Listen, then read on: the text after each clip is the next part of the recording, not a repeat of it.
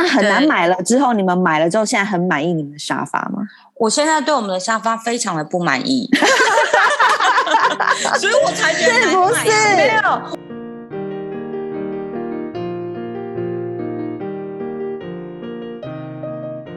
谁说要出国才能当旅客？在这里，您就是我们的旅客。各位旅客，您好，欢迎进入空服女子宿舍。我是克里斯，我是简简。Hello，有人吗？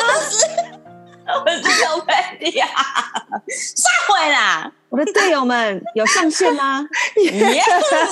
有，都在，我们都在，队友们在，队友们在，我们在。好的，我们今天的主题 也是要从我们三个人的共同点出发。好，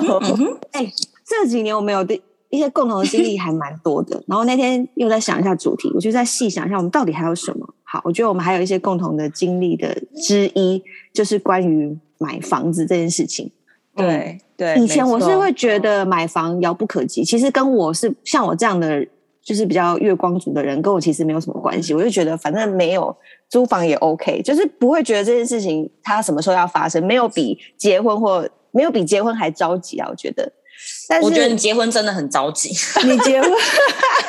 不是啊？你的认识你没有？我觉得宗旨就是 就是要就是要赶快把自己嫁出去的感觉。欸，你人生总会有几个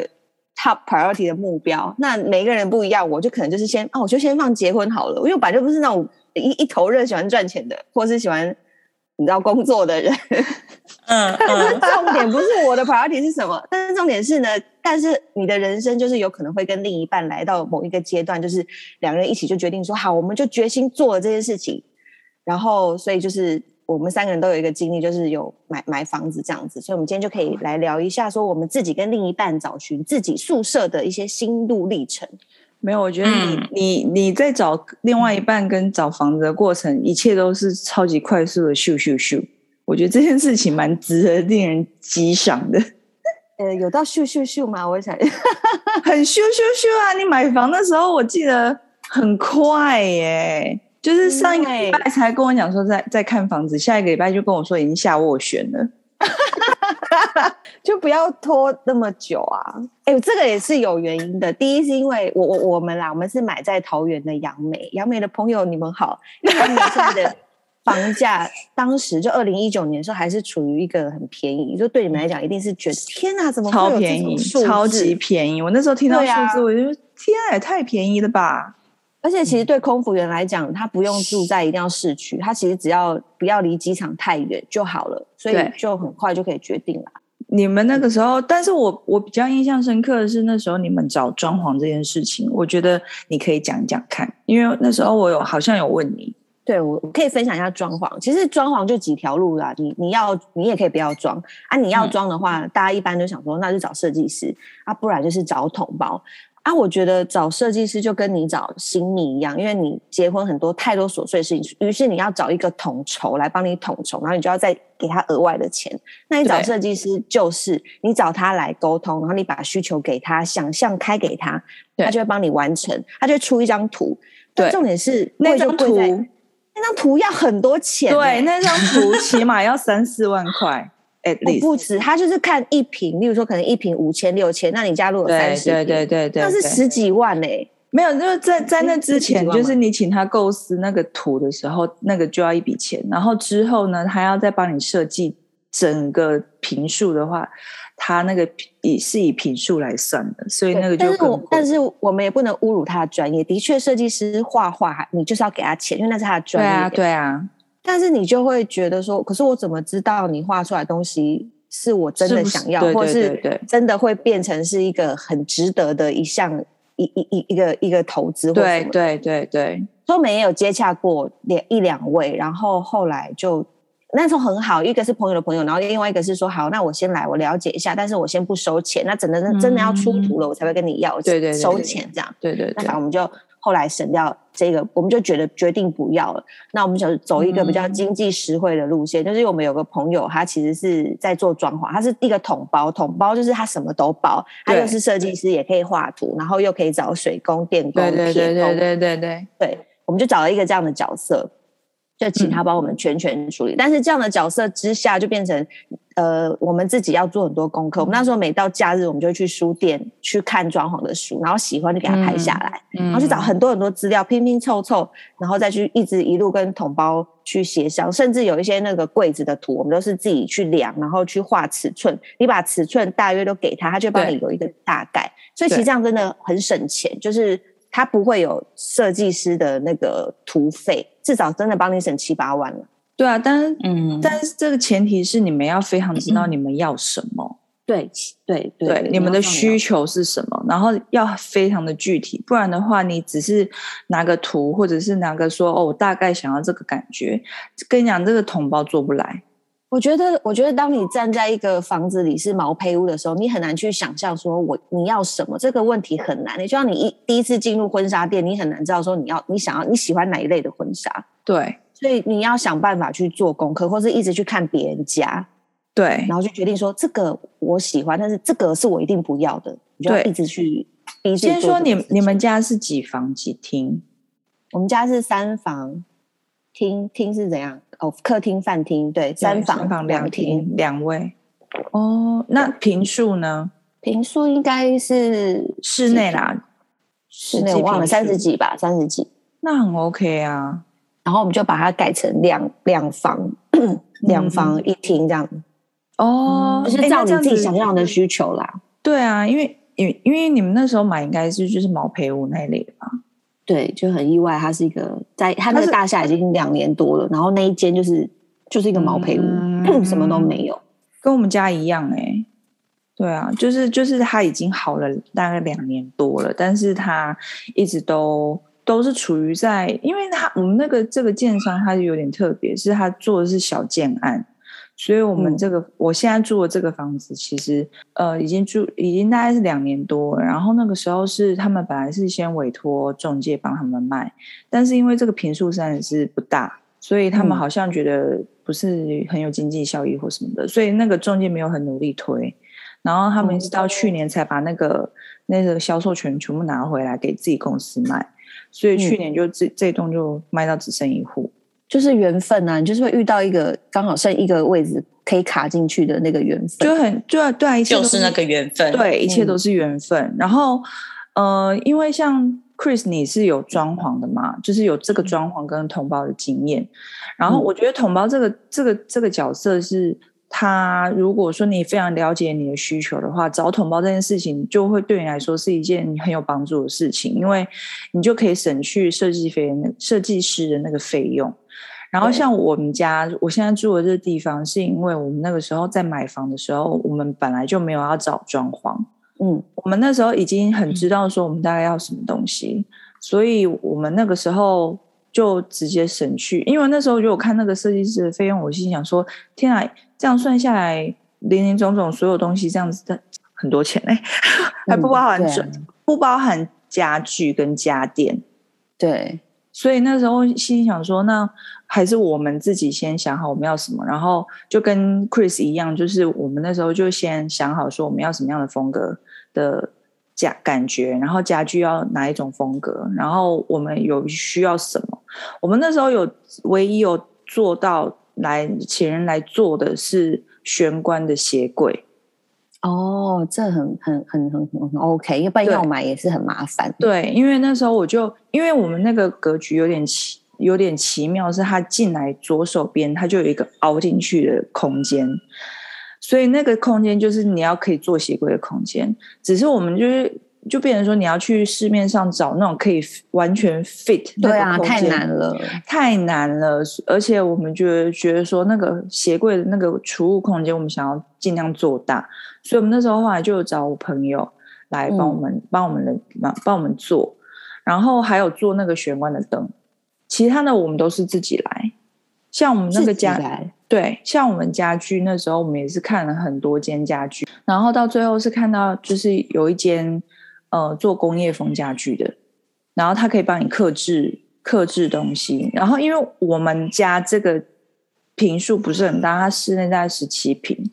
所以呃，一切都要非常的可以二合一精准。精准。然后那时候我们就找那个、嗯、找了那间家具之后呢，因为我们的已经决定说，我们客厅饭厅的主角是中岛，所以呢，哦对，嗯所以那时候我们就有去问说，那个中岛要怎么计算价钱、客制化什么的。我老公还自己画图，很好啊，就把图画完，然后对嗯，然后尺寸啊，嗯他照然后对尺寸啊什么的都帮他量好，就是都帮他计算好，然后就请那个家具帮我们做。但是我觉得有一点必须要提醒大家，就是说你们如果要定做家具的话，千万要先看一下你们的大那个电梯大小到底是不适合。你说不然可能要请上不来吊车。对，重点是我们家这个边这边也没有办法请吊车，所以那个时候他是做好才放进来哦，他不是在家里面边做木木工现场是不是现做，不是不是啊，那很难呢，中岛对啊哪进得来啊？对。要拆窗户啊，拆门吗？没有，我们到最后是那时候啊，我真的觉得那个就听起来好辛苦哦。那个业务，那那个业务就是有一个低级错误，他没有先问我们就听起那个来电梯大小，然后那个楼梯间大小，然后他他我们叫他做什么尺寸的钟呢，他就叫我们他他就做，结果哦电梯进不来，电梯进不来，楼梯上不来，然后吊吊梯那个吊车也没有办法用，所以到最后呢，我们只好把这对，就是送回去工厂肢解，然后再运回来拼。那肢解他不会还要收你钱吧？没错，什么好疯哦！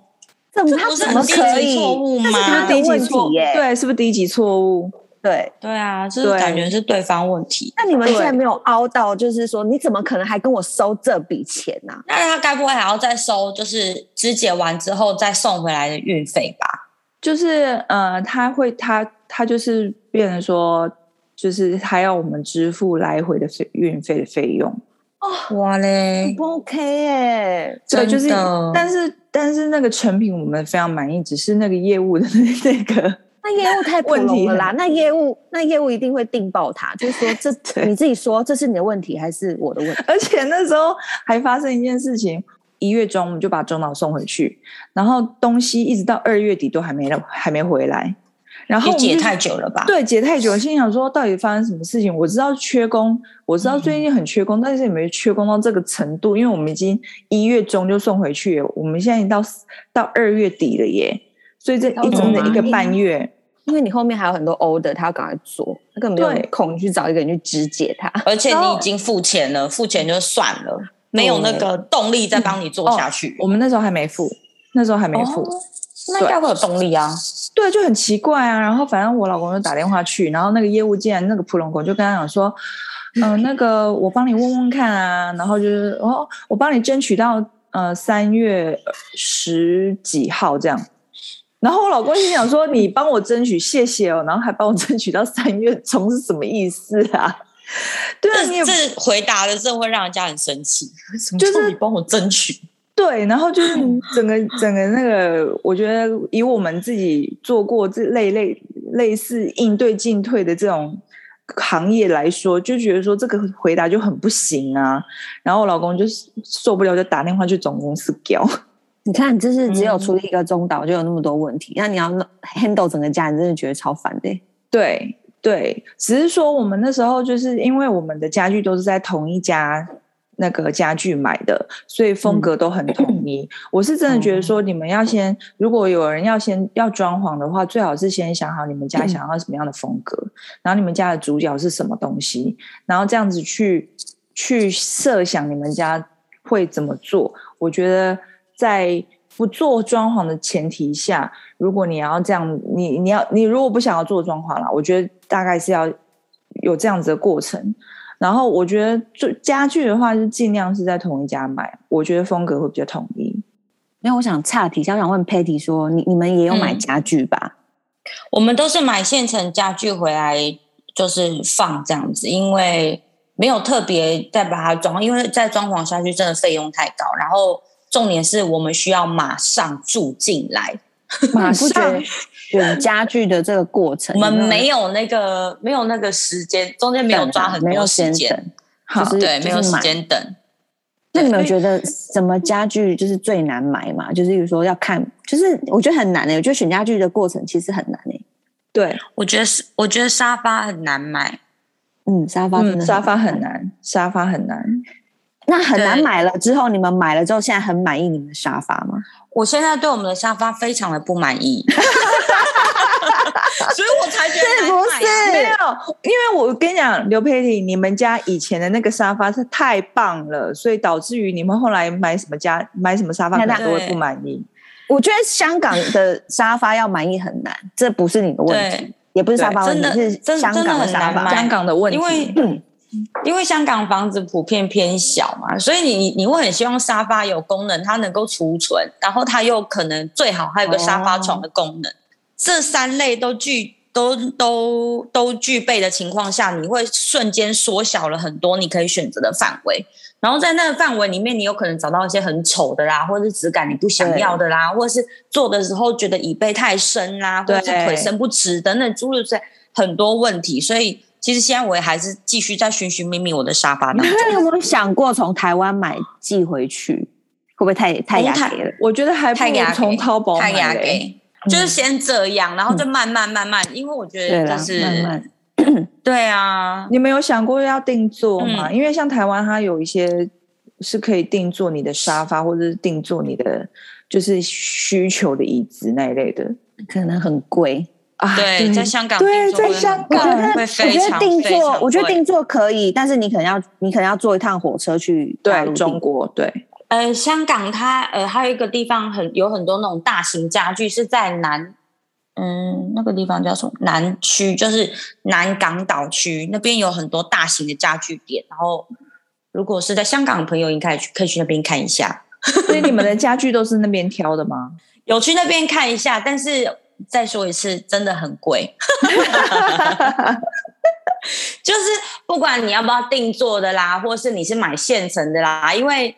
就是你你去外面看家具，没想说天哪，怎么可以贵成这样？就是什么一一个沙发可能要二十万，然后你想说啊，是台币吗？台币吗？台币啊，台币啊，不是日币，台币，就是大概港币大概港港币五六万往上走啊，然后大家都看起来。意大利，大家都看起来好像就觉得这稀松平常。我现在哈喽，有事吗？大家有注意到这沙发五六万以上吗？就是就是可能还是就是设计师，然后可能就是坐起来可能就一可能是单人座位啊什么，单人座位可能一万多块，然后可能一整组的可能五六万。然后你心里想，你看一看，想说算了，baby，我们去 IKEA。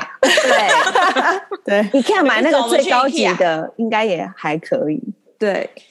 就是先这样啦，反正就所以你家就且走且干，你家是目目前是 IKEA 就对了，目前是 IKEA，但是这组非常想把它扔掉。你说沙发吗？呃，对，就是觉得、就是，哎、欸，我觉得你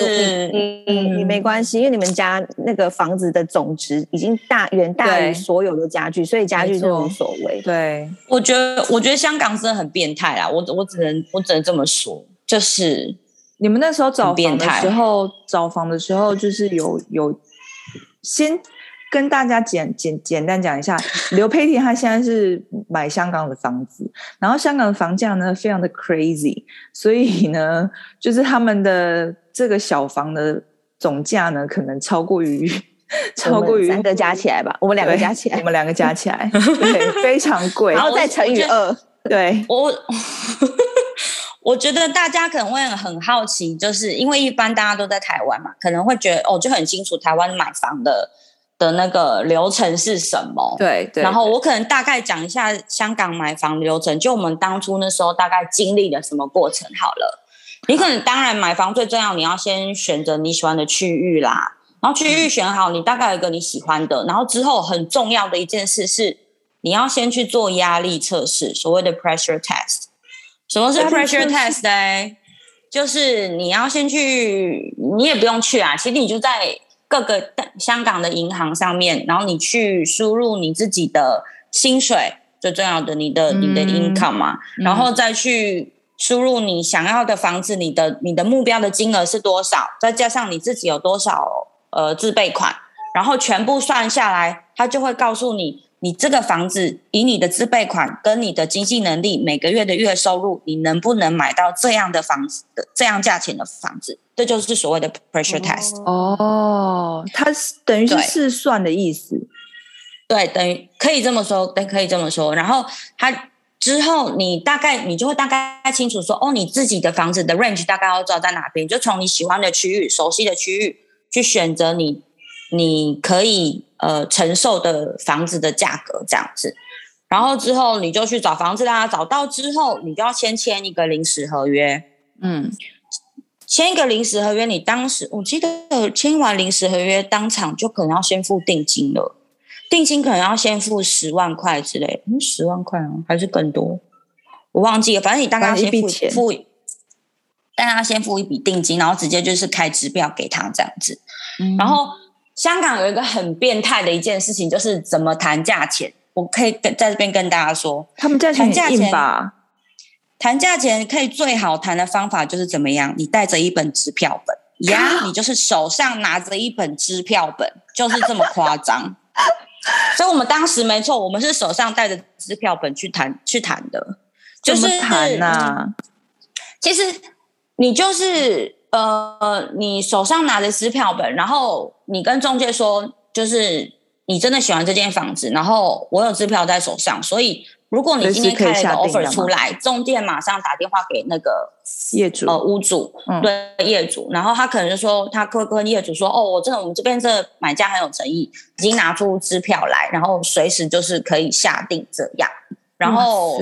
通常他们看到有票就会就是让价的幅度会比较大。嗯，是哦。所以，如果你就是有考虑在香港买房子的话，我觉得带一本支支票本去还不错的建议。而且幅度可以是有到多少？对啊，因为我记得香港不是实价登录吗？他们的实价登录非常的非常的老实，非常非常，而且非常的一目了然。对对对对。嗯，我觉得。呃，你说可以可以开，就是可以压多少？因为有看到支票的话，我觉得是很难说。第一要看那个业主他本身有没有自己把价钱开很高，所以他比如开了他开了三千万，然后其实那个房子只值只值两百五，或者只能只值两千五，然后你可能你当然你这个杀价幅度就很大，你瞬间可以减五百啊，因为他明明他自己自己拉高了价钱到一个不可理喻的地步，所以这个中间到底可以。嗯，折价多少？我觉得真的要看当时的状况，跟他当时屋况啊什么各方面总结下来，跟那个房子它本身有没有租客在里面，是不是连连租约一起卖的房子，那也不一样哦。连租约、嗯、对，说到这个，那个时候我们嗯、呃，就是在香港有一次租的那个房子，我跟董东那时候就是呃，我们好像二月的时候入住的，就四月他们就把房子卖了。嗯，对，然后屋主就跟我们讲说，嗯、哦，那个房东就跟我们讲说，哦，他们呃房子卖掉了，所以我们现在房东是别人这样子，不不影响啊，只是把钱汇给别人而已。对，是叫你们搬出去。对对，但是但是那个时候就是呃要搬家的时候，就整个就是傻眼，因为那个时候他原屋主就跟我们讲说，里面的东西他们都不要了，嗯、然后新的那个屋主呢，他们也不要。对，也不，也不要，因为他们那时候要收回房子的时候是说他们要自住，所以这些东西是前屋主的，他们不要了。嗯，对，然后就我们就想说，然后那个原来的屋主跟我们讲说，那既然他们不要，那你们想要搬什么家具就搬什么家具吧。等一下，这重点是里面的家具是好的，还是都是破铜烂铁？是还蛮好的。我们那时候就把把电视就搬到新家。哦，那那好一点，那好一点。对啊，然后床垫什么的把，就是床垫我们也都搬了，这样。OK，好，那那还 OK 啊，不是留下一些就是用功的东西就好了。我们那时候本来想说把家里面的那个那些家具都变卖，你知道吗？但是真的是太琐碎了。啊对啊，后来真的太琐碎，很烦，所以后来我们就算了。只是说这个还蛮有趣的啊，就是连租约一起卖的这种房子。就是变成说，对，啊，如果它是里面有家具或是什么的，你你们那个到底要怎么谈？那就是一个蛮有趣的经验。OK，反正你就是，我现在继续讲好了，就你已经走到看定房子了，也已经就是互相一个共识，就是这间已经跟业主下了，就是已经开票给他了，然后房子你已经签了一个临时合约了，就是就是。就是已经有一个炒你的状况了，就是已经就确定你可以买了，确定说你要跟他买了这样子。对，因为你已经付了定金嘛，定金一付，你当下他就会写了一个签临时合约给你。嗯，然后临时合约签到之后，有一个很大的重点是，你要拿着这份临时合约赶快去找银行见价。对，呃，另外一个是你要去找律师楼，在香港很重要，你要。马上去找一个律师楼，可以代表代表你们自己的律师楼。找律师楼很重要哦。是为什么？怎么了？呃，因为香港呃呃地产的运作是，当你付钱给你你在收屋的时候，你付钱的时候，你钱不是直接付给呃原屋主的，你的钱会经过律师楼，律师楼会确定这个房子的产权，它的所有比如。说管理费之前说的电费、水费都没有缴清之后，律师律师有 hold 住你的钱，他才会把钱转给对方的律师。对方的律师确定这笔款项是真的没有错，银行按揭都有下来，他才会把那笔钱最后再转给屋主。所以是四方的运作在转。所以，嗯，律师楼当可是当他这样操作，有一个问题就是。万一律师楼跑掉怎么办？对啊，对啊，因为像台湾是有一个旅保专户，嗯，对，就是你要买房子的时候，你你的所有的定金啊，然后那个头期款什么的，你是先呃，这样讲，这个是是那个已经成屋了，不是预售屋的那个过程，嗯、是成屋，就是说你要跟人家买房子，你他的那个钱是会先汇到一个旅保专户，然后等到所有东西都是确定了之后，这个这个。他们才能够从这个旅保专户提钱，嗯，对，所以这个中间就不用经过律师这件事情，因为有人就会有变动，比如有变数，嗯，所以呃，那因为香港有几就，所以这时候你找律师楼就很重要，你要找所谓的银行 on list 的律师楼，就是你不可以自己去随便找一个。名不见经传啦，或者是可能之前有一些不好的历史的那个律师哦，因为你把等于是你把你自己毕生所存全部汇给那个律师楼，对啊，这个律师楼里面的、的文员他挪用了你的款项，他可能会导致你就是原本在付就是房子你会买不到以外，你原本的定金你也拿不回来。对啊，很可怕哎。对对，所以所以，嗯，所以你们那个时候是先找银行，然后再请银行给你们 list 去去找律师吗？呃，银行不会给我们 list，银行会，你可以在自己网络上面找到所谓的呃银行认可的 list，比如说 HSBC 啦，或者是中国银行啊，Bank of China，或是东亚，东亚是 BEA、嗯、等等诸如此类。你可以，而且记得你在呃申请贷款的时候，你不要找超过。三家去评估你的贷款，因为你这样会变成你的 credit，你的信用不好。为什么不能找超过三家？就是会造成信用不好的原因是？对，呃，就是呃，前面这三，因为你每次你每次去 apply 这件事情的时候，他们都会去调，我觉得应该类似台湾的廉征记录吧。嗯，对对，对。所以。其他的银行会看到你不断的去调动你这这个人的联征记录，他们会觉得你你是不是没有那么嗯嗯有诚意想跟他们贷款，或者是你真的很缺这笔钱，你是不是你是不是经济压力很大？你要找这么多家，你是不是对你自己的那个还款能力没有信心等等诸如此类的？所以你不要你在找的时候，你不要找超过三家，你可以先去找他们试算，但是你真的下。你要跟他们申请按揭的时候，你不要最多最多不能超过三家，三家已经是非常多，就是我觉得会有点危险。甚至我们那时候最后只有申请两家，比价这样子吗？嗯，不是比价，因为价钱已经都出来了，只是纯粹怕 A 家不行，然后你还有个 B 家垫底这样子，所以利率都差不多。香港的房价的利率是呃，香港的房贷的利率是浮动的，会随着呃，他们有一个中央，怎么说？中央银行会给先给一个利呃一个基本值，然后再加上一个会浮动的利率。浮动的利率啊，对对，利率是会浮动的。台湾也是，台湾也是。嗯，对啊，只是说台湾的话，不同的银行它可能会给你不同的优惠，或者不同，它那个利率就会有有差异，就可能差个零点零点零几或零点几。嗯嗯，差个零点零几就差很多了，差很多啊。然后因为像现在就是贷，你要贷款就是二十年、三十年，那个利率下来很可观呢、欸。嗯、但你们那时候真的找房子找的非常的有很仓促吗？我我只觉得说香港人买房子好像是在菜市场买菜。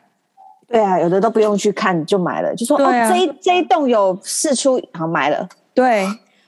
我觉得应该说就是你要对你要买的。的那个应该说社区嘛，你要对你要买的社区，就是真的寥落指掌，就可以做到你连房子都不用看就买了的状况。因为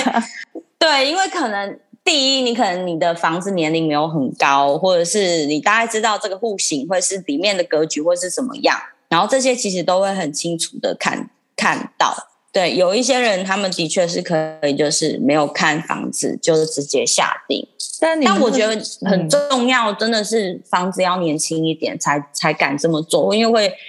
你会比较这个房子会问题少一点，因为比如说有没有漏水啦，或者什么壁癌啦，哦、什么什么诸如此类的。当然房子年轻，可能这些问题就会少一点喽。然后呃，我还想要补充一下，就是说台湾这边的话，就是如果是你是买新成屋，在这种管委会可能还没有成立的状态下。我觉得你们在看房子的时候，其实要注意一下公社，因为我们家这边的话，就是说、嗯、我娘家那边啦是没有什么问题，因为那时候我那时候买我们娘家是那还已经是中古屋了，所以他那个。管委会的运作已经非常的成熟，所以没有什么太大问题。但我们现在住的这个是新城新城屋，然后这个社区就是刚刚开始我们买的时候还没有管委会，所以公社那个那个时候呢，我们在看的时候就觉得说这个房子很棒，可是这个公社真的完全不行。对，然后建商因为他也会跟你讲说，因为管委会管委会还没有成立，所以要等成立公社点交，那时候他们才会去做真正的修缮或什么的。有一些建商会这样跟你讲，那就很麻烦呐、啊，很麻烦。然后如果说你的管委会对于这方面没有什么经验的话，就很容易被建商牵着走。哎，而且我发现有一个有一件很奇妙的事情，我发现台湾人好像普遍不喜欢公社有游泳池。可是香港很爱、欸，为什么？哦，对啊，因为好像台湾人好像会觉得说那个水费很贵啊，然后维持要维持很贵啊，然后漏水什么，好像问题很多，所以好像不，台湾人好像就是人家，比方有人在问说，哦，我想要买这个房子啊，那公设什么什么的，你们觉得可以买吗？然后就会有人说，嗯、啊，有游泳池，那就不要啊，什么什么的，维持费很贵啊，到时候就是维修到靠腰，嗯、什么什么的。啊、但我但我发现香港很爱、欸。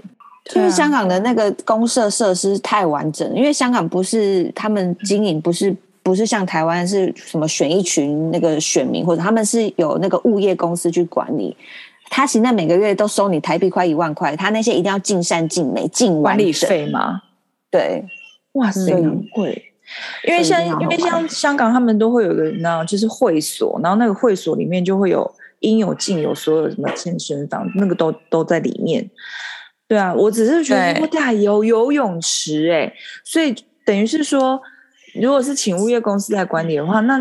那管理费如果是你要一个月一万多台币哦，我觉得差不多啊，两三千港币不就快一万？要哦，要哦，对啊，嗯，它就是这么贵啊。真的很贵。那在台湾，嗯、在台湾每个月两千多台币，我你你我都觉得说就够了。其实我我我自己也觉得，那台湾现在盖游泳池的那社区大楼风气应该也没那么足，除非也是很高级的住宅，像很有名的什么中越或什么，不然其他小社区我也不会觉得我一定要找游泳池的。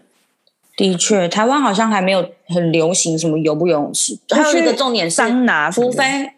对，除非它的那个户数很多，所以。平均下来，可能拉下来那些游泳池的修缮费用不会那么高的话，嗯、可能才会盖游泳池。不然就真的也是牙给跟浪费，就去那个运动中心游就好了。对，真的真的，因为我以前那时候刚呃台台湾，我在台北淡水那边有有租过房子，嗯、然后他们那个社区整个总户数是大概几千户，嗯嗯，所以他们那个所以。可能就会有游泳池，对，他们就有游泳池跟桑拿，这香港如果真的住私楼，我真的很少听到没有没有游泳池，会觉得很奇怪。对啊，但是你们的公寓跟公屋，对，哦，对对对对对对对。那、嗯、那我想问大家，大家买房子到现在，就是在做结尾之前，来问一下大家，有没有觉得什么东西是你最注重的，或者是在嗯装潢的时候是觉得你这个美感真的你一定要注意到不行，这个是就是很容易犯的错误，什么可以提醒大家之类的？我这边的话，当然就是电梯，但 是电梯跟你装潢没有用啊，就还是跟管委会偏管委会那一边。然后对，嘿，电梯很重要，因为没有电梯怎么出入啊？现在应该很少很少那种大楼是没有电梯的吧？你大楼应该对啊，都会有电梯。对，只是我们我们这个社区很小，所以我们的电梯偏小。没有，因为所以在做装潢的时候呢，嗯、就是真的要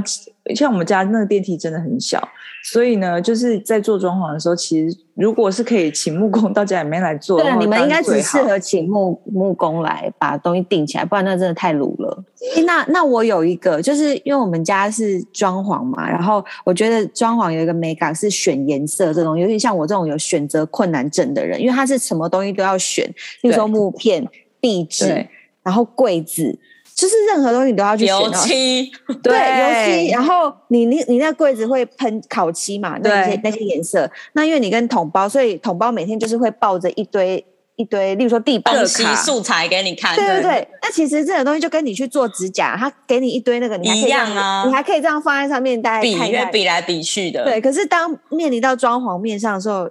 我觉得它很难啦，很难。后来我就用一个小方法，就是我会把我想要做的东西彩印、缩小彩印出来，然后把要用颜色那一格剪掉，然后就套在那个他给我的那个色卡上去看一下感觉。这个方法还不错，哦、但是也有失误的时候。例如说，你烤漆它就没有色卡或什么的，所以我们有一个那个客厅有一个大有一个那个一面墙壁都是做一个突出柜，然后那时候要选颜色，嗯、我不知道为什么那时候是发生什么事，我们选了一个蓝色，然后后来他烤完了，啊、烤漆哦，烤漆很麻烦，要眨眼啊，对啊，要烤很多次，然后烤完噔噔噔出来之后，我说你们两个傻眼，这蓝白 拖蓝呢、欸？不要这么鲜艳哦！你要告诉自己，这不是蓝白拖蓝，这个是地中海蓝，它就是蓝白拖蓝，Tiffany 蓝，Tiffany 蓝，不是地中海蓝，蓝白拖蓝。你把它，你想蓝白拖蓝，然后你这样听众会很好奇，什么是蓝白拖蓝啊？蓝白拖其实就地中海风拖啊。不一样，哦、对啊，你就想想象你在希腊，你想象你在希腊，嘿妹，没办法，那那个那时候我们看了两天，然后微风徐徐，我们真的没有办法跟 这个蓝白拖蓝过过看嘛，可以的，出门是要硬头皮，地中海风，嗯、我跟你讲，不不可能不可能将就，你就是会觉得不行，这东西不可以存在，你要赶快想办法，然后我们就只好硬头皮跟师傅说，对不起，这个蓝真的不行。对，虽然师傅会跟你讲说，可是你们当时就是 选这个蓝啊，嗯、然后我们就是拜托他再让我们重考一次。他有多收钱？他人没有，因为统包哦是统包，对对对。那因为统包一定会有一一两项东西是做了会拆掉的，应该会有一个 range 是一两项啊，所以我们就是用在那个东西上面，然后就把师傅一定脸都绿了，想说我考我他妈考那么多次，你现在跟我说你不要了？对，因为考考期真的是。那个没办法，所以所以好像就就只有这一个吧，其他应该就还好。那刘培婷，好了，因为因为刚刚大家都讲到有关装潢的事情，我现在我我可以顺便推荐一下我自己姐姐嘛，因为我自己姐姐她本身她本人就是一个设室内设计师。哇塞，好好哦！对她，呃嗯，我有看过她做过做过几个就是案子，我只能说里面真的是美轮美奂，很漂亮。然后但想让大家欣赏。会啊会啊，他有自己的 Facebook 的粉砖什么之类，我之后可以就是传给大家。到那个 IG 对，但是相关什么专业那些事情，我是我没有那么清楚。但是我可以跟你们说，就是我看到他做，他都他都在干嘛？他就是一个，他真的很尽心，就是连假日他可能要一直接客户的电话啦，然后常常他 always 不管那个不管他的案子多远，比如说在台南，在苗栗。在可能在台中或者在桃园，他 always 尽心尽力自己开车下去看，然后很棒。对，而且不是什么一个礼拜看一次哦，他就是每天就是开车会下去看。